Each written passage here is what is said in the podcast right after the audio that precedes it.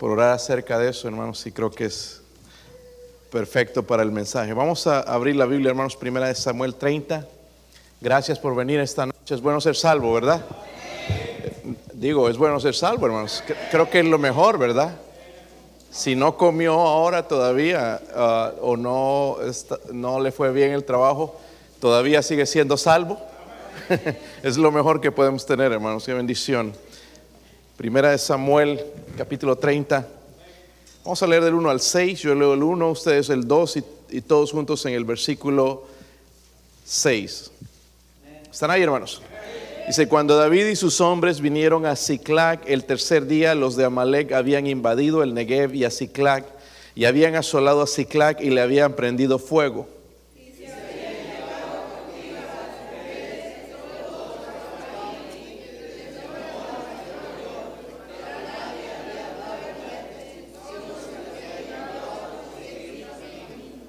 Vino pues David con los suyos a la ciudad y aquí que estaba quemada y sus mujeres y sus hijos habían sido llevados cautivos.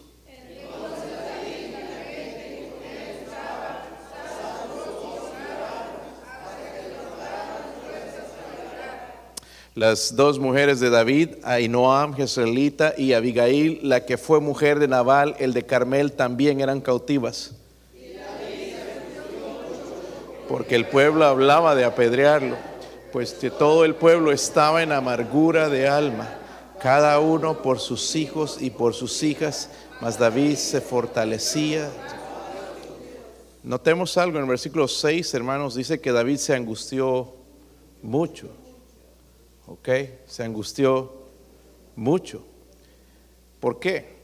Porque el pueblo hablaba de apedrearlo, pero diren, el pueblo también estaban en amargura de de alma. Padre, ayúdeme en esta eh, noche, Dios mío, por favor, a predicar su palabra, Dios mío, a aplicarla a la necesidad, Señor, de su iglesia. Padre, yo soy indigno, Señor, de estar detrás de este púlpito y usted lo sabe mejor que nadie, Señor. Pero si lo ha permitido, Dios mío, lléneme de su espíritu, deme el poder, la fuerza, la llenura, Dios mío, que necesito para predicarla y ayudarle y animar quizás a alguien, Señor, que está pasando por el desánimo. Ruego, Padre, por su ayuda, Señor, en los hermanos aquí, aquellos que nos escuchan también, Señor, en sus hogares. Ruego, Señor, por su bendición, su presencia, en el nombre de Jesucristo. Amén. Pueden sentarse, hermanos. Eh, muy seguido hablo de este tema, hermanos, el desánimo, porque es algo que viene constantemente. Y es, el desánimo, hermanos, es un mal común en las emociones. El desánimo nos afecta a todos no solamente a algunos, nos afecta a todos. Incluso aquí el rey David, hermanos, vamos a ver que se desanimó. Esta fue una de las veces donde se desanimó. Y, pero vamos a ver lo que él, va a hacer, hermanos, para ayudarnos a nosotros también en cómo reaccionar ante el desánimo.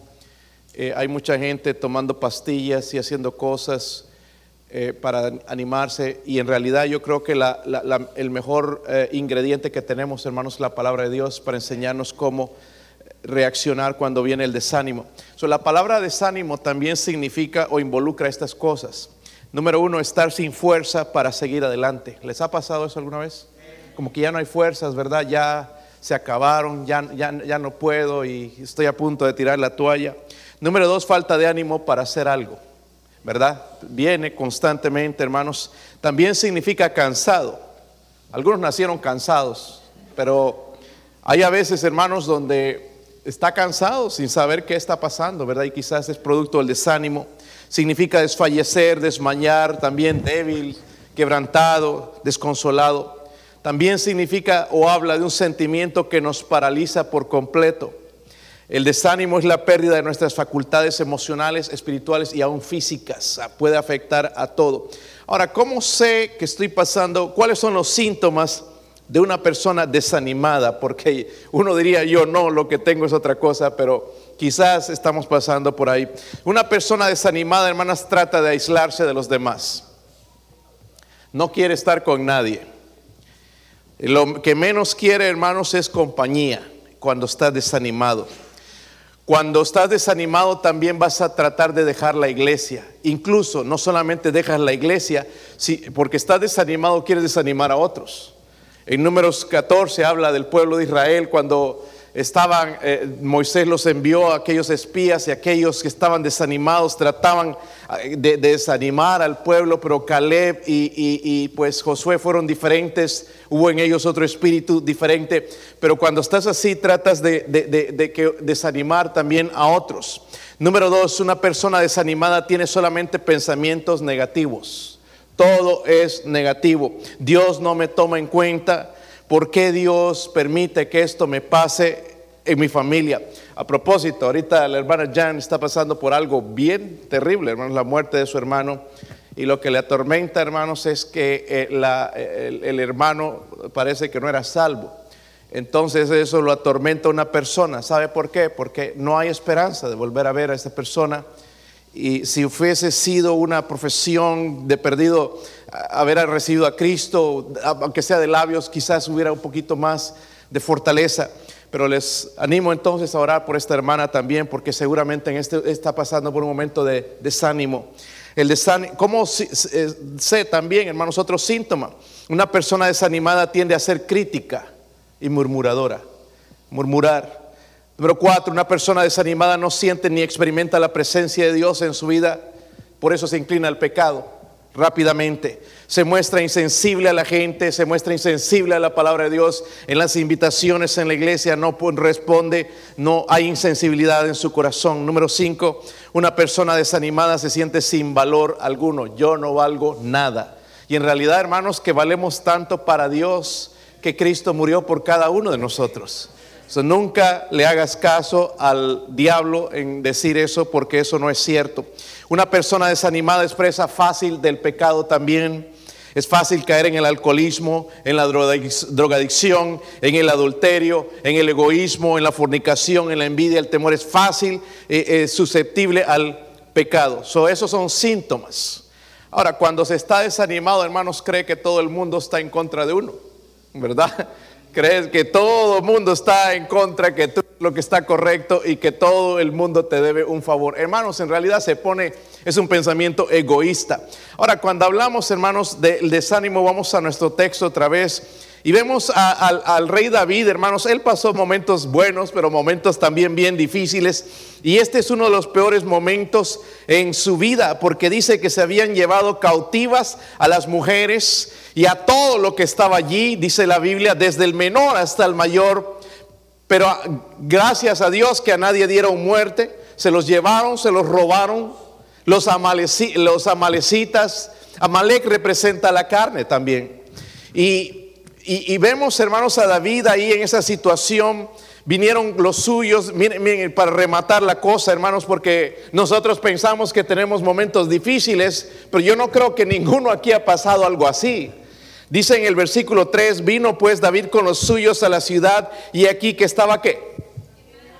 Quemada paso, hermanos, les quemaron las casas, les quemaron su ciudad, las cosas que poseían. Y aquí que estaba quemada sus mujeres, sus hijos habían sido llevados cautivos. Mire, una de las cosas, hermanos, que para mí es imposible siquiera pensar es que roben uno de mis hijos.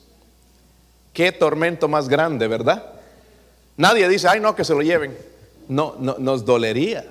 So, así estaba esta gente, por eso estaban tan, miren el versículo, tan angustiados, versículo 4, David y la gente que con él estaba alzaron la voz y ¿qué hicieron? Lloraron hasta que les faltaron qué? había una angustia, hermanos, un desánimo tremendo y tienen razón, haríamos lo mismo, ¿por qué? Porque no habían fuerzas ni siquiera ya para seguir llorando, se habían llevado todo, incluso David, dice en el versículo 6, se angustió también mucho se angustió mucho y estaban hablando, hermanos, de apedrearlo. Pero me gusta, hermanos, en la última parte, porque ya él considerando las cosas, dice eh, la, Biblia, más David se fortaleció en quién? ¿Se fortaleció en quién? En Jehová Dios. So, hay algo, hermanos, que todos nosotros debemos aprender. No hay una fórmula en la Biblia, ni existe nada en la palabra de Dios, hermanos, para evitar el desánimo. El desánimo va a venir.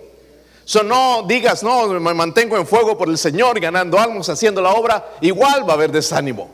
El desánimo va a venir, pero lo malo, hermanos, es sí caer en el desánimo y no salir del desánimo y estar desanimado todo el tiempo. Eso sí es malo y es pecaminoso también. Y no queremos vivir ahí, ¿verdad? Yo no quiero vivir ahí desanimado. hermanos.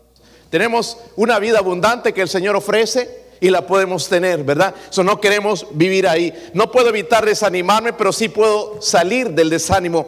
Mire, ¿qué, hacer entonces? David dijo, me se fortaleció en él, en Jehová, ¿verdad? Se fortaleció en el Señor. Ahora, como él aprendió a salir del desánimo, nos enseña a nosotros.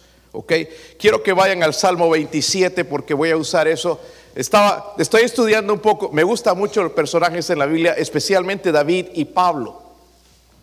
Me enseña mucho a mí David y Pablo, la vida de ellos. Pero en el Salmo 27, vamos a, ver ahí, porque yo creo que ahí está la fórmula, hermanos, para salir del desánimo. Justo este, eh, eh, primera de Samuel era parte de mi devocional en este, eh, estos pasados días. Terminé hoy y, y justo me tocó también el Salmo 27 y vi ahí como el complemento para esto. So, miren el versículo 13. Esto lo dijo David. Hubiera yo que desmayado si no creyese que veré la bondad de Jehová en la tierra de los vivientes. Ese es el Salmo 27. Vamos a ver tres cosas, hermanos, en este eh, ese salmo que le ayudaron a David a fortalecerse en el Señor, porque yo no es decir me voy a fortalecer en el Señor y al rato ya estoy otra vez abajo, ¿verdad? Pero hay unas cosas que David hacía para fortalecerse en el Señor. Vamos a ver primeramente allá en el Salmo entonces 27. ¿Están ahí, verdad, hermanos? Miren los, los- los primeros eh, versículos. Dice ahí la Biblia, versículo 1. Jehová es mi luz, mi salvación, ¿de quién temeré? Jehová es la fortaleza de mi vida, ¿de quién he de atemorizarme? Cuando se juntaron contra mí los malignos, mis angustiadores y mis enemigos, para comer mis carnes, ellos tropezaron y cayeron. Aunque un ejército acampe contra mí, no temerá mi corazón. Aunque contra mí se levante guerra, yo estaré qué? Yo estaré qué? Lo primero que David tenía al decir esto, me fortalecí en el Señor, es esto, él eh, tenía confianza en Dios, confianza en Dios. Dígalo conmigo, confianza en Dios. David, hermanos, no escribió ese salmo, hermanos, cuando todas las cosas estaban bien, allá en la playa al lado y disfrutando con su limonada. No, en momentos difíciles, días de angustia. Fue el rey más famoso de Israel, pero fue el más perseguido también. Pasó por momentos bien difíciles, perdió sus hijos, sufrió varios intentos de asesinato, lo odiaba a Saúl, lo llegó a odiar su hijo Absalón, hubo, vio la muerte eh, de, su, de su propia familia, espada en la familia de él, pero dice la Biblia, hermanos, que él se fortaleció en el Señor. ¿Cómo es eso, hermanos? En el versículo 1 dice que Jehová es mi luz, mi salvación. ¿De quién? Dice, Jehová es la fortaleza de mi vida, ¿de quién he? Primeramente, hermanos, déjenme decir una cosa, no hay nada imposible para Dios. No hay nada imposible para nuestro Dios. Nada, absolutamente nada. Las cosas a veces se ven negras, pero no hay nada imposible para Dios. Me gusta, hermanos, cuando Él dice Jehová es la fortaleza de mi vida. Vemos a David, hermanos, que hermanos quizás era el más pequeño en tamaño, pero yo creo que el mejor soldado. Era fuerte, quizás pequeño, pero luchador, tenía una fuerza increíble. Pero Él se atreve a decir, pero mi fortaleza, yo tengo fuerza, pero en realidad mi fortaleza está en Jehová. Él se fortaleció, veía al Señor como la fortaleza en su vida. Me pregunto, cuando hay desánimo, ¿usted ve a Dios como su fortaleza? ¿O trata de fortalecerse con el consejo o con lo que puede traer o comprar el dinero? Ojalá que nosotros podamos aprender de David, hermanos, tener la confianza en nuestro Dios, ¿verdad? So David sabía algo, hermanos, que también el apóstol Pablo aprendió, porque también él sufrió persecución y sufrió mucho. Y Pablo dijo también en, Efesios 6, 10, fortaleceos en el Señor, dice, y en el poder de su fuerza. No dice fortaleceos en otra cosa, fortaleceos en él. Y es donde tenemos que encontrar nuestra fuerza, hermanos, pero para eso tenemos que confiar en él. David confiaba en Dios. Versículo 3 dice, aunque un ejército acampe contra mí, no temerá mi corazón, aunque contra mí se levante guerra, yo estaré confiado. Le pregunto, ¿está desanimado? Hermano, comience a confiar en Dios, que Él puede, no importa cuál es la situación, se ve difícil, se, las cosas se ven imposibles quizás, pero Dios, hermanos, es fiel. No hay nada imposible para Él. Él puede cambiar y revertir las cosas, como ayer. Al principio las noticias no eran buenas de la hermana Lucina. No estaban haciendo efecto los medicamentos hermanos, y, y esto de los riñones es algo delicado. Pero no hay nada imposible para nuestro Dios. Amén. No hay nada absolutamente, incluso cuando las cosas se ven como que no, el doctor viene, dice, no, ya no hay nada que hacer. No, para Dios, Dios no tiene esa respuesta. Dios siempre tiene algo que puede hacer. Amén. Para nosotros no lo vemos, hermanos, pero tenemos que aprender a confiar en nuestro Dios. ¿Saben lo que confiamos mucho aquí, hermanos? En el dinero, en el trabajo, pero no en Dios. Y necesitamos fortalecernos, empezar a confiar en nuestro Dios. Número dos, miren el versículo 4 allá en el en Salmo 27. Si lo tiene, digan amén, hermanos, dice ahí, una cosa he demandado a Jehová, esta buscaré que esté yo en la casa de Jehová, ¿qué? Todos los días de mí. Imagínense si nosotros podríamos escribir eso. Cualquier cosa y saltamos un servicio.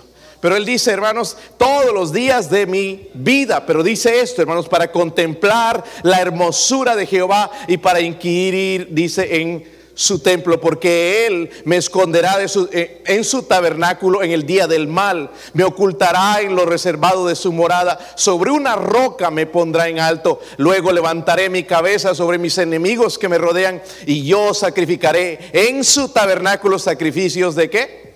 So necesito, hermanos, o Él nos está enseñando a tener confianza en quién? En Dios. Número dos, nos enseña a tener comunión con Dios, pero también con el pueblo de Dios. Con, razón, hermanos, este eh, hombre pudo superar el desánimo porque deseaba la presencia de Dios. Él dice en el versículo 4, he demandado a Jehová y esto buscaré que yo esté en la casa de Jehová todos los días. En las escuelas les dan un premio a aquel que eh, asiste y puede asistir, porque en realidad cuando viene el invierno todo el mundo se enferma. Pero hay algunos niños que no, victoriosos, y reciben un premio al final por su fidelidad todos los días de escuela o todos los días en el trabajo. Pero David, hermanos, quería algo más. Yo quiero estar todos los días donde? en la casa de Dios. Para mí es interesante, hermanos, esto, para contemplar la hermosura de Jehová. ¿Saben que el carácter de Dios es hermoso? Cuando lo, lees y lo ves que es bueno, es misericordioso, pero eso no lo aprendes en tu casa, eso no lo aprendes en el trabajo. No aprendemos a conocer a nuestro Dios, hermanos, sentados mirando en, la casa televisión. Lo aprendemos en la casa de Dios. Amén. En la casa de Dios. ¿Sabe por qué mucho cristiano vive desanimado? Porque no tienen ese anhelo. No importa qué pase con la casa de Dios, si se cierra, si se quema, si desaparece, si no lo cierran. Pero David estaba bien preocupado con esto. Porque sabía, hermanos, que en la casa de Dios estaba Dios, la presencia de Dios. Gracias a Dios, hermano, nuestra vida, nuestro cuerpo es un templo del Espíritu Santo. Pero seamos estos, eh, cada vez apagamos y entristecemos el Espíritu Santo. Y necesitamos fuego otra vez. Como cuando cocinabas la carne asada con carbón. Y si sacabas uno, se apaga. Pero si lo vuelves a poner, se prende. Lo mismo nosotros, si nos sacan hermanos de la comunión con los hermanos, nos vamos a enfriar nos vamos a pagar. No importa cuánta Biblia leas, no importa cuánto, cuánto ores si no estás en la casa de Dios, porque es un mandamiento de Él. En Hebreos 24 dice el Señor a, través de este autor en el versículo 24, considerémonos unos a otros para estimularnos al amor y las buenas obras, no dejando de congregarnos como algunos tienen por costumbre, sino exhortándonos y tanto más cuando veis que aquel día se acerca. Ah, pastor, a mí no me gusta la gente. Pues tienes que empezar a gustarte la gente. Porque Dios ama a la gente. Amén. Es que, miren, hermanos, en la iglesia hay de todo y es verdad que nos prueban, ¿verdad? Todo carácter, todo Y, ahí nos, nos, exhortamos, nos enseña, hermanos, a comportar y, ser como Cristo. ¿Por qué? Porque Cristo ama a todos por igual. Pero no todos somos iguales. Amén.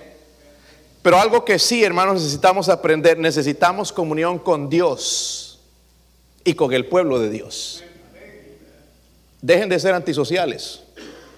Ok, no digo antisociales, no estoy diciendo ladrón que, no le guste estar con los hermanos, que prefiera estar allá con el pocas trancas, tu amigo el, ratero, ¿verdad? El conde, el que esconde lo que se roba, que, estar con el pueblo de Dios. Qué triste, hermanos, que un hermano no quiera estar con el pueblo de Dios. Es que vamos a vivir, hermanos, todo, todo el tiempo con nosotros, irnos allá cantando, alabando. Ay, pastor, de verdad que no quiero ir a ese lugar. ¿Dónde quieres ir al infierno? El infierno no hay comunión, allá sí es aislado. Uno piensa, mire, me dijo una vez uno, un, un hombre de estos malcriados, le testifiqué y, ah, no, yo quiero ir al infierno porque allá voy a estar en fiestas con mis amigotes y tomando y todo, allá hay pura, pura diversión. Sí, claro.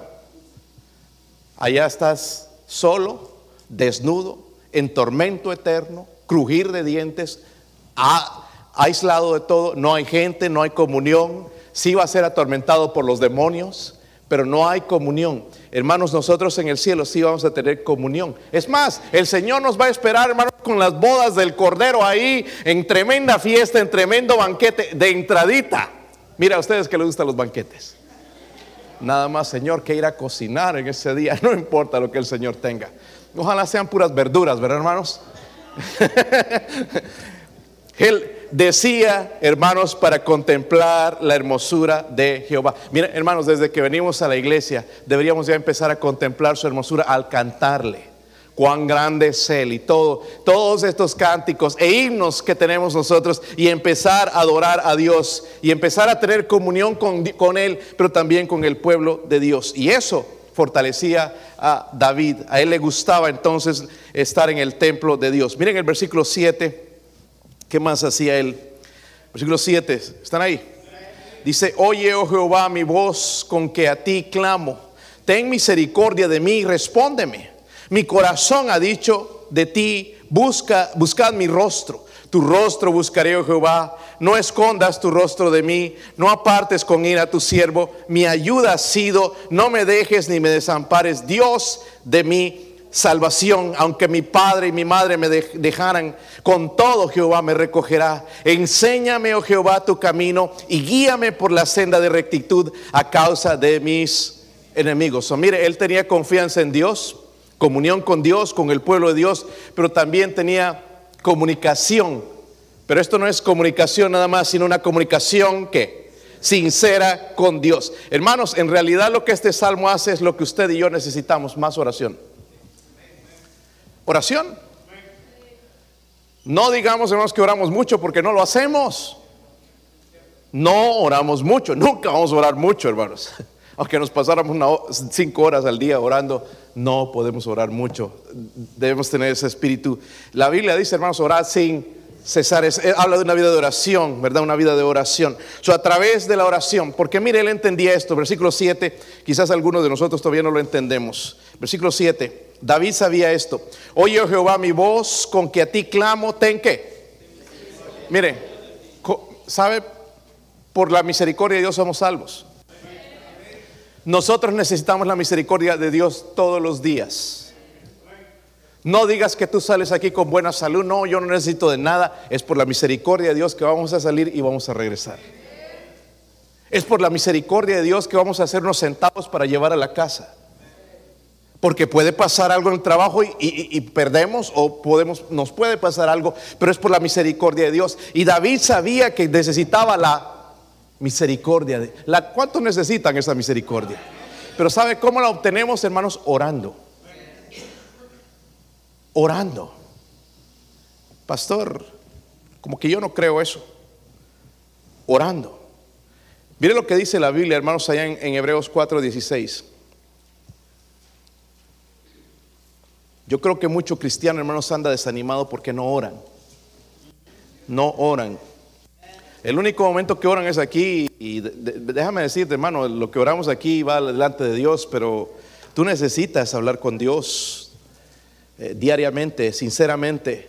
Hebreos 4:16.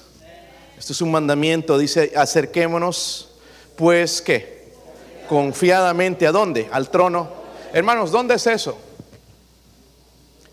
El trono no es ese del televisor, porque ya lo hemos entronado, ya estaba como el trono, ¿verdad? No, está hablando del trono de la. No es lo que necesitamos, gracia. ¿Sí o no? En todas estas peticiones que tenemos en la iglesia, hermanos, necesitamos y algunos de nosotros estamos, nos entra por aquí, nos sale por aquí. ¿Sabe cuándo nos va a tocar? Cuando nos toca a nosotros. Porque tarde o temprano nos viene. Ahorita quizás no te duele la, la situación de la hermana Jan, que no es a ti. Pero un día te va a pasar a ti. Y sabes que vas a querer en ese día gracia y misericordia de Dios. Y vas a decir a la iglesia, oren por mí, estoy sufriendo. Y debo ir a ese trono de la gracia, hermanos, siempre. Pero ¿para qué debo ir? Dice, para alcanzar qué? Misericordia y hallar gracia para el oportuno qué? Socorro. Y es lo que menos hacemos, hermanos. Es la razón por la que andamos desanimados muchas veces. Porque no oramos. Mira el versículo 8. Dice, tu rostro buscaré, oh Jehová. Y esto habla, hermanos, de otro nivel de oración. No orar Santa María, Madre de Dios, ruega por nosotros pecadores, o Padre nuestro que estás y repetir eso como un loro. Buscar el rostro de Dios habla más allá, hermanos, de tratar de la santidad de Dios. Amén. Y es lo que necesitamos. Porque miren, hermanos, el corazón de David respondió cuando Dios le dijo, te amo, porque Dios en ese momento es cuando nos va a decir, te amo, cuando yo busco su rostro. Pero si hago una oración repitiendo y repitiendo y repitiendo y repitiendo, jamás voy a escuchar la dulce voz de mi Dios diciéndome te amo. David escuchó eso y cuando Dios le dijo te amo, él se dijo te amo también Señor. Y cuando Dios le decía a David quiero tener comunión y compañerismo contigo, oh Señor, yo también anhelo ese compañerismo contigo. Él buscaba el rostro de Dios. Es lo que nos falta, hermanos. Orar, buscar el rostro de Dios. comunicación sincera con Dios. Y por último, hermanos, versículo 14. Si están ahí. Dice, aguarda a Jehová, esfuérzate y aliéntese tu corazón si espera a Jehová. Tremendo versículo, hermanos. Podría sacar un mensaje ahí los hermanos predicadores. Un mensaje solamente de ese versículo. Pero miren lo que David nos enseña, hermanos, para fortalecerse en el Señor es necesario esto. Coraje diario para luchar. Estoy hablando de esfuerzo. Amén. Esforzarse, hermanos, porque sí, cuando hay desánimo no tiene ganas, no tiene, pero hay que esforzarse. ¿Verdad? El Señor es capaz de darnos fuerza, ¿no creen? Por mucho tiempo mi doctora me estuvo diciendo, tienes que hacer ejercicio. Y el único ejercicio que yo hacía es este. Tengo músculos aquí. Ustedes también, hermanos. No sé cuál es más musculoso, pero todos tenemos músculos aquí. A propósito, ¿sabían que la lengua es un músculo? ¿Sabían eso? Si no lo sabían, ya lo saben. Pero tenemos músculo por aquí. El único ejercicio, quizás aquí estaba saliendo un poco por levantar la cuchara un poco pesada. El pollo, la pierna de pollo, lo que sea. ¿Verdad? Y, me dijo, porque me estaba dando el medicamento para los triglicéridos y no bajan. Entonces ya por mucho tiempo tienes que hacer ejercicio, tienes que hacer ejercicio, tienes que hacer ejercicio, tienes que... Yo sí voy a hacerlo. Pero nunca. Como digo, el único ejercicio es este. ¿verdad? Y, no, hasta que ya dije, basta, tengo que empezar a hacer algo. Y hace un mes entonces eh, compré una bicicleta y me voy al lado del lago y eh, hay un lugar ahí entonces para, donde se puede manejar tranquilo y, cada vuelta son dos millas. Y la, primera vez que llegué, ¡ah! Todo dolía. Llegué a la casa así como viejito y, y dolía todo. Dos millas, imagínense, eso es nada. Y, wow, dije, qué mal, estoy en bad shape. Pero bueno, trabajando y, ya el segundo día, hermanos, entonces ya cuatro. O sea, dos, dos vueltas son cuatro, ¿verdad? Este, y así sucesivamente aumentando, aumentando. Y cuando vas de un lado a otro, el viento como que sopla más fuerte y es más difícil pedalear y hay que echarle más ganas y darle más fuerza entonces y acelerar más a la pierna y no parar. Pero cuando vienes al otro lado, no, no es que te empuja, pero es más fácil. Ok, pero al ir es un poco más difícil. Y ahora entonces yo ya puedo hacer 16 millas. Esfuerzo. Porque duele, hermanos. Duelen las cañas. Empieza a doler y a temblar, pero tienes que esforzarte porque sabes que necesitas eso, quemar las calorías. Ganar calorías es bien fácil. Y estado leyendo acerca de esto, hermanos, y qué difícil es quemar una caloría. Pero gloria a Dios, hoy quemé 500. Bueno, ¿verdad? Pero me comí otras mil quizás. So, miren, hermanos, como que parece que uno no termina, pero estoy hablando de esfuerzo. Y créanme, me siento mucho mejor de salud. So, la próxima vez cuando voy en octubre a mi test de sangre, ojalá que ya hayan bajado. ¿Ok? Espero que sí. Y mi corazón también está palpitando más fuerte, ¿entiende? Entonces eh, es eh, eh, es bueno esforzarse. Lo mismo sucede en la vida, hermanos, tenemos que esforzarnos. Si hay momentos donde estamos dolidos, si hay momentos donde nos van a ofender, si hay momentos, hermanos, donde nos vamos a enfermar, pero tenemos que seguir en la lucha, tenemos que seguir leyendo la palabra de Dios, orando, hablando a la gente de Cristo, siendo fieles en la iglesia, congregándonos y obedeciendo a nuestro Dios. Y al final, hermanos, Dios nos va a dar la bendición. Vamos a ver los resultados y vamos a ver, mi fe está aumentando. Mi fe está aumentando. Sí, estoy pasando por esta prueba, pero me siento tan confiado, siento tan, tan fuerte la presencia de Dios. Es increíble. Ni siquiera podemos explicar. dice que David se fortalecía en quién? En Jehová, ¿verdad? Pero él tenía confianza en Dios, comunión con Dios y su pueblo, pero también tenía comunicación sincera con Dios. Buscaba el rostro de Dios, la hermosura de Dios, ¿verdad? Eh, y un coraje diario. No era fácil, tenía que luchar. So, cuando todo se le vino encima, hermanos, no había otro lugar para refugiarse. David se refugió en, en Dios. So, ¿Recuerdan la historia ahí? David están a punto de apedrearlo. imaginen, la escena. ¿Se ha amargado alguien contigo? Miren, hermanos, eh, varones, ¿alguna vez has llegado a la casa y la esposa está enojada? Y el el, acto ese de indiferente no te habla. Qué feo, ¿verdad? O al revés, porque lo hacemos nosotros también. Pero con David, hermanos, no era solamente eso, era todo el mundo estaba mirando a David, ahí está, es el culpable. ¿Saben qué? Y escuchó que lo iban a apedrear y se angustió. Ahora miren, hermanos, aquí hay algo interesante que yo justamente en la bicicleta estaba meditando. Porque nosotros veríamos, de, si estaban por apedrearlo, y nosotros oraríamos, Señor, líbrame de estas las pedradas, pongo un escudo o algo. Yo creo que David llegó al punto, hermanos, donde se fortaleció en Dios, él estaba confiado de la presencia de Dios, y él pensaba, Señor, sea cual sea la decisión de ellos, todo va a estar bien. Si me apedrean, voy contigo, Señor. Si me matan, voy a la gloria contigo, Señor. Y si me dejan, eh, eh, si me dejan vivir, Señor, es por tu misericordia. De todos modos, Señor, todo está bien porque tú estás conmigo, Señor. Porque esperamos a veces que las cosas se reviertan. Si estoy enfermo, que me sane. Pero cuando la presencia de Dios está, hermanos, en cualquiera sea la, la situación y la voluntad de Él, vamos a estar contentos. ¿Por qué? Porque es su voluntad. ¿Sabe que Él nos enseñó en su oración? No su oración, pero en el modelo para orar, Señor, que se haga su voluntad. Amén, que se haga su voluntad. Que Dios nos ayude, hermanos.